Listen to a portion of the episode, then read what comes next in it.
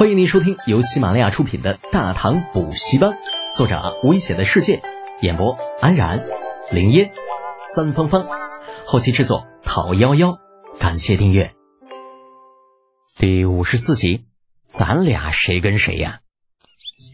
李雪燕不是那种不懂感激的傲娇女，明白了李浩的用意，心中不由一暖，放松心态，微笑道：“是吗？”德姐又从古籍里找到好东西了。李浩半开玩笑：“是呗，你知道啊，我这人没有别的爱好，就是喜欢看书。嗯，看到什么有趣的东西呢，就喜欢捣鼓一下子。”唉，自吹自擂真的好吗？看着李浩得意洋洋的样子，李雪岩不由得打击他道：“那经过了初时的尴尬，两人之间像是有了某种默契。”谁都不再提之前之事，互相开着玩笑，打趣着走向李浩的小院儿。侍女兰陵自从李浩走了之后，就按照他的要求，将熏香与酒精混到了一起，像是宝贝一样抱在怀里摇着。那好在二斤的分量算不得重，这摇起来倒也不怎么费力。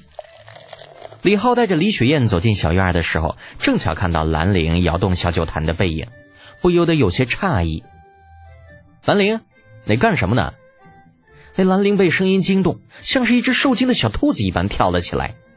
待看清来人是李浩，这才惊魂未定的说道：“少爷，您回来了。”李浩看到被兰陵紧紧抱在怀里的酒坛，不悦道：“你在干什么啊？不是让你把这坛子交给那帮闲得无所事事的牲口摇吗？这怎么还在你这里啊？”兰陵以为李浩不高兴了，低头嗫嚅道：“婢子，婢子不放心，怕他们给弄坏了。”李雪燕同样也是如此认为。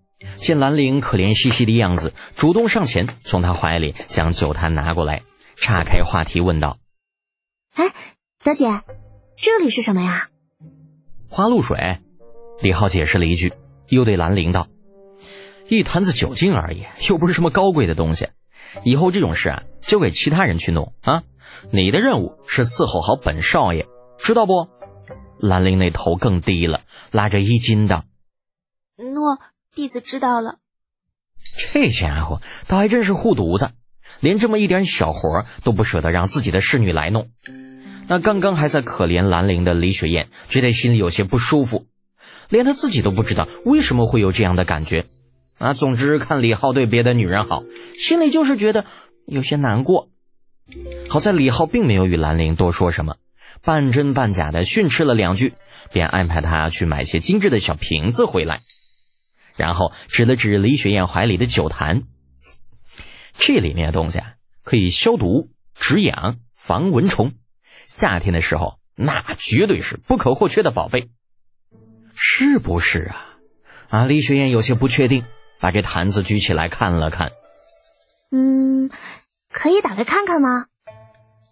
本来就是准备送你的，想看你就看呗。虽然明知道李浩话里有假，可是李雪燕还是抑制不住心中的好奇，打开了盖子。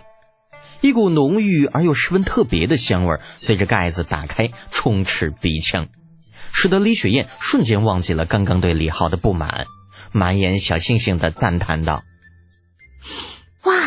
好香呀！这个，这个真的送给我？哼，女人！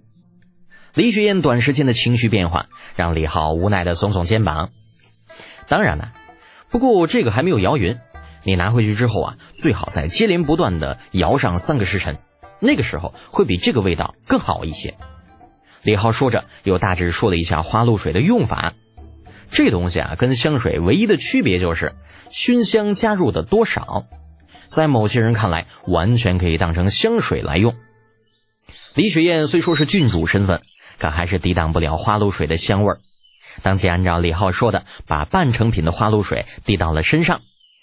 小姑娘本来生得极美，华贵的郡主服饰配以淡淡的花露水的味道，两个圈子转下来，李浩看得两眼发直。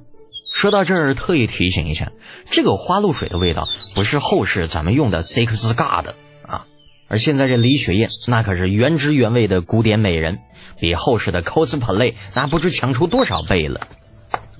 李雪燕很满意李浩的状态，转了两个圈之后，俏生生的问道：“嘿，你看好看吗？”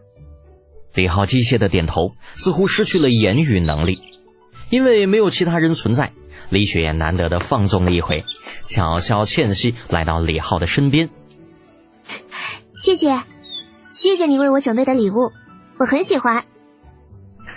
你喜欢就好，一会儿我把配方给你，你回去之后，嗯，可以自己改良，调配出自己喜欢的味道。如此近距离的接触，让李浩的心中泛起了一丝异样，那声音柔和了许多。李雪燕不管是相貌还是性格，都是上上之姿，说起来绝对符合李浩的择偶标准。那唯一让他不怎么舒服的就是年龄的问题。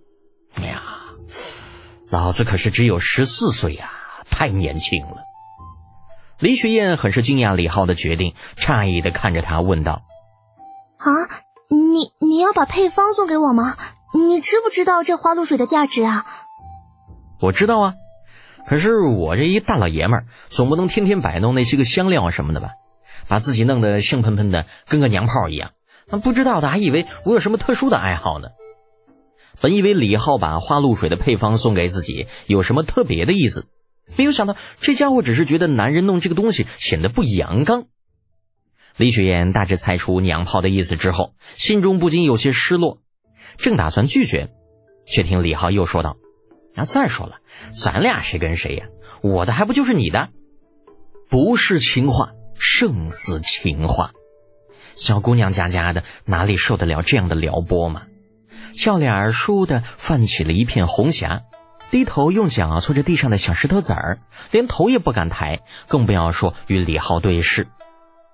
李浩将李雪燕的反应看在眼中，心中赞叹：还是古代的小姐姐好忽悠啊！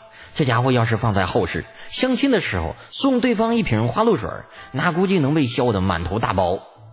良久，李雪燕声若闻讷：“李李德姐，谢谢你。”李浩反应了一会儿，才搞明白他说的是什么，哈哈一笑，满不在乎：“ 谢啥呀？一家人不说两家话。我跟你讲啊，时光如水，岁月如梭，装逼的日子一晃而过。”一下午的时间，在李浩的吹嘘下，不知不觉间慢慢溜走。等到李雪燕反应过来的时候，已经是日影西斜。意识到天色已晚的小姑娘有些慌乱。啊，糟糕！竟然这么晚了，母妃一定等急了。